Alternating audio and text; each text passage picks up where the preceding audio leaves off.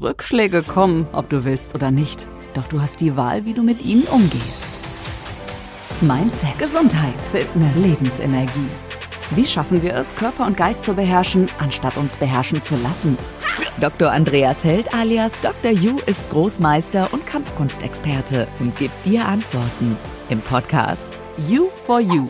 Deine extra Portion Lebensenergie für einen gesunden Körper und starken Geist in jedem Alter. Der Begriff Franchise. Wie ist denn dieser Franchise-Gedanke entstanden und ab welcher Größe von You Taekwondo haben Sie sich mehr mit dem Thema Franchise beschäftigt? Naja, irgendwann kam der Zeitpunkt, nachdem wir mehrere Filialen aufgemacht haben, wo ich gemerkt habe, dass wir jetzt äh, rein durch eigen, eigens gegründete Filialen nicht in der Form wachsen können, wie ich es mir vorstelle, weil es einfach ähm, beschränkt ist. Wir, wir, haben normalerweise immer zwei, drei Studios im Jahr, die wir eröffnen und dann ins Laufen bringen. Und ähm, mein Ziel ist ja, so vielen Menschen wie nur möglich den Zugang zu geben zu dem Jong-Ung-System, weil ich einfach weiß, dass das ähm, den Leuten sehr gut tut und äh, wir damit einfach mehr Gesundheit schaffen in der, ja, in der Bevölkerung.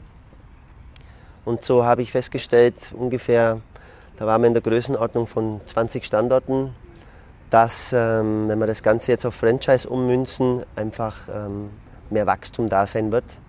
Wir mehr Menschen auch den Beruf nahebringen können, beziehungsweise Unternehmern die Möglichkeit geben können, äh, damit einzusteigen und gutes Geld verdienen zu können. Und so sind halt, ist der Franchise-Gedanke gekommen und wir haben losgelegt. Wie groß ist denn circa der Finanzbedarf für solch eine Taekwondo-Schule? Gute Frage. Das hängt natürlich stark davon ab, äh, von welcher Größenordnung wir sprechen, weil die Standorte ja von bis sind.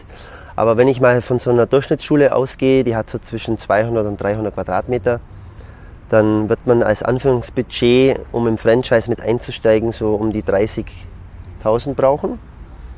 Und für den Umbau wird man so bei 60.000 bis 70.000 Euro liegen. Und man sollte natürlich bei sowas auch immer mit, äh, wenn man jetzt zum Beispiel das über die Bank und so weiter finanziert, äh, berücksichtigen, dass man ein bisschen eine Reserve auch hat. Also so 50.000 Reserve. Also wenn wir es zusammenrechnen, so 130, 140.000 Euro sollte man als Startkapital haben. Nur wenn man die Schritte genau einhält, wird man das relativ schnell refinanziert haben. Ich hoffe, ich darf da jetzt ein bisschen in die Tiefe gehen. Ähm, wie schätzen Sie denn ein, wann trifft denn der Break-Even-Point äh, zu und äh, Return on Investment? Könnten Sie da auch noch ein bisschen erzählen? Also unter äh, Break-Even versteht man ja, dass man kein Minus mehr macht, sondern dass man sozusagen, wenn man sag mal, das Monatsbudget hernimmt oder den Monatsumsatz hernimmt, dass der sich sozusagen reinspielt mit den Fixkosten. So ungefähr würde ich jetzt mal den Break-Even äh, betiteln.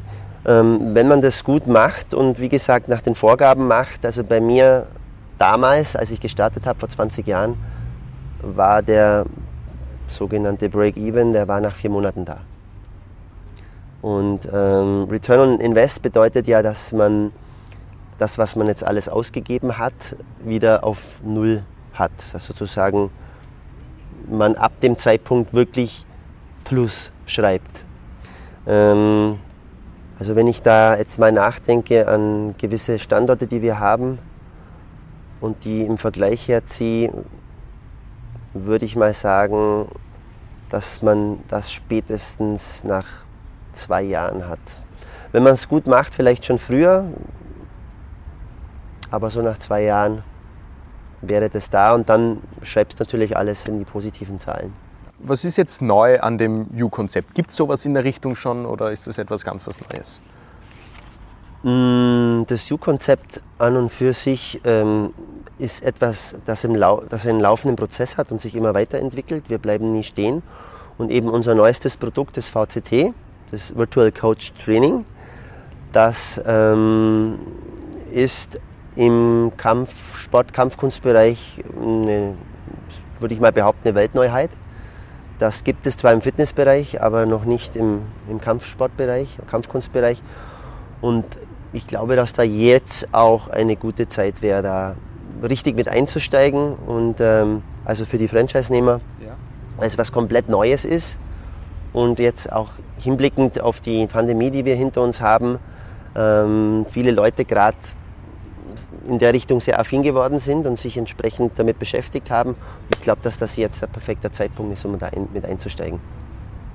Taekwondo, südkoreanisch, relativ alte Kampfkunst, sehr, sehr traditionell, sehr, sehr traditionelle Tugenden, Werte, das alles relativ äh, standardisiert und äh, weiß relativ wenig ähm, Raum für Neues. Wie ist das denn jetzt äh, kombinierbar mit solch modernen Technologien, wie Sie erwähnt haben?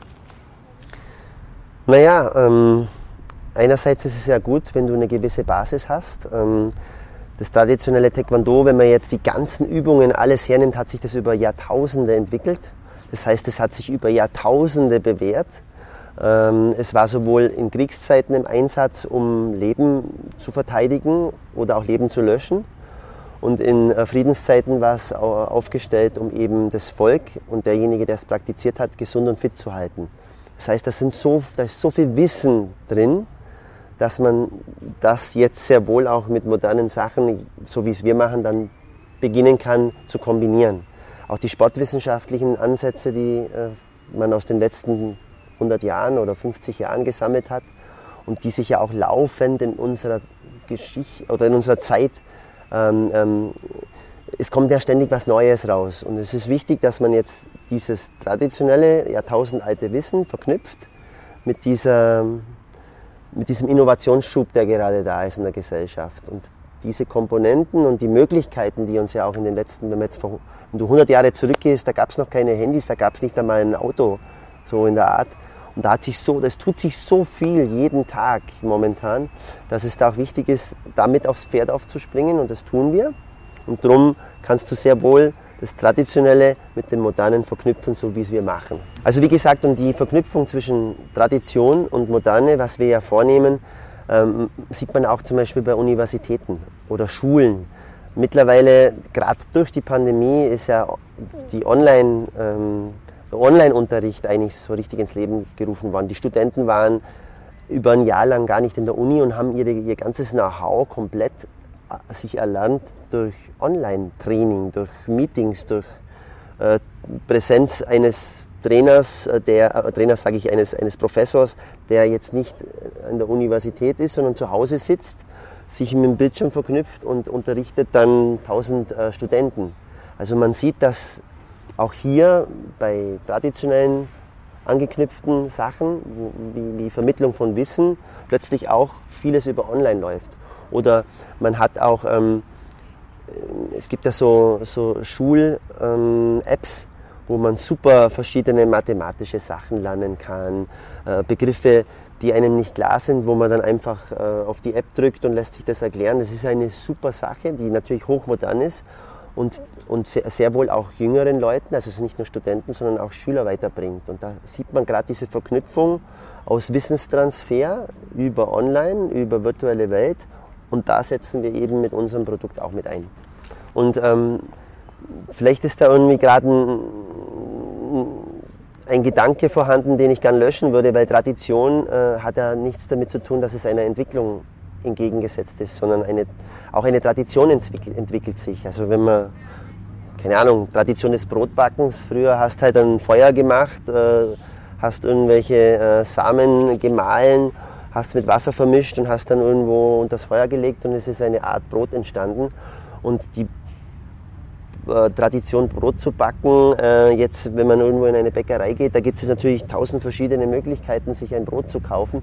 Und da man, sieht man ja auch, wie sich die Tradition des Brotbackens entwickelt hat. Das ist nur ein plumpes Beispiel, aber genauso ist es äh, in vielen anderen Berufszweigen, dass sich da einfach aus ähm, aus einem Schuster äh, plötzlich eine, eine Vielzahl an Möglichkeiten, Schuhe zu kreieren, entwickelt hat. Und so sehe ich das einfach bei uns auch.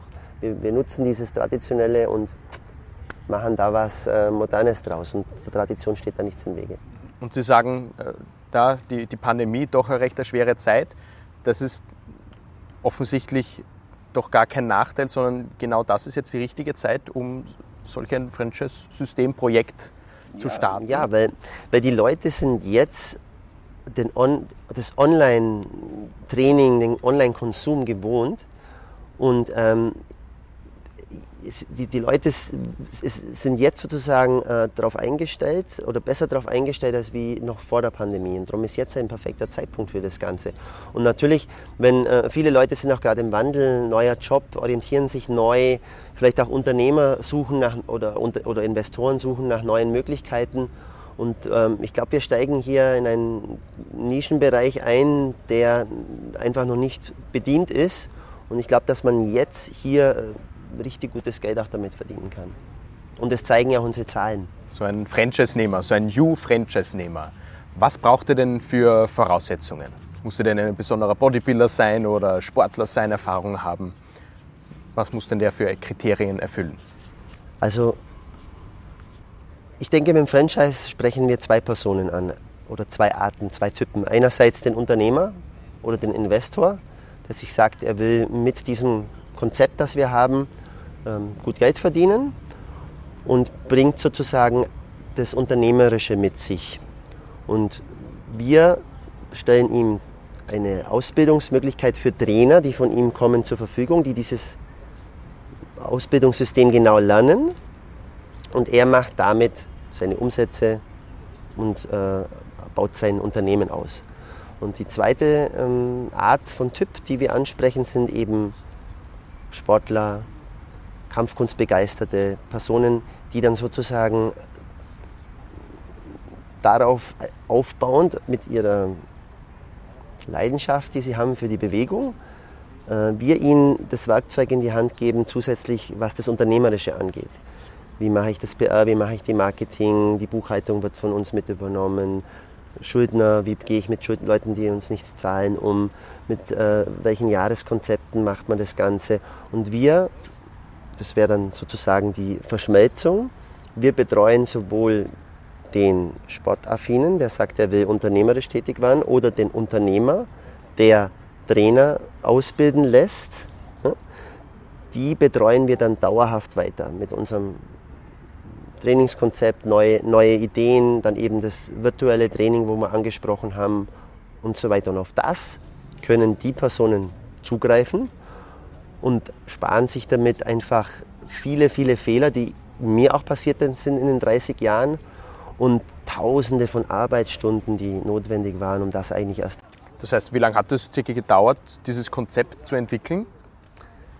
Ähm, ich bin jetzt 47 Jahre, also ähm, es hat 47 Jahre gedauert. Äh, aber äh, ich würde mal sagen, natürlich, mein, ich bin jetzt 30 Jahre Profi, das heißt, wir haben viel, es ist viel Zeit vergangen in der, in der Richtung. Ähm, es hat sich alles nach und nach verfeinert und verbessert und ähm, vor allem jetzt den, den, neuen, diese Weltneuheit, dieses ähm, computergesteuerte virtuelle Trainingssystem, ähm, ist von der Idee her äh, vier, viereinhalb Jahre ungefähr äh, jung. Und ähm, jetzt beginnen wir nach langen Gedanken und ähm, Vorbereitungen äh, eben haben wir mit der Umsetzung begonnen und das läuft sehr, sehr gut. Kurze Pause, aber bleib dran und hol dir bald die nächste Extraportion Lebensenergie ab. Gemeinsam mit Dr. You in You for You, der Podcast. Denn von nichts kommt auch nichts.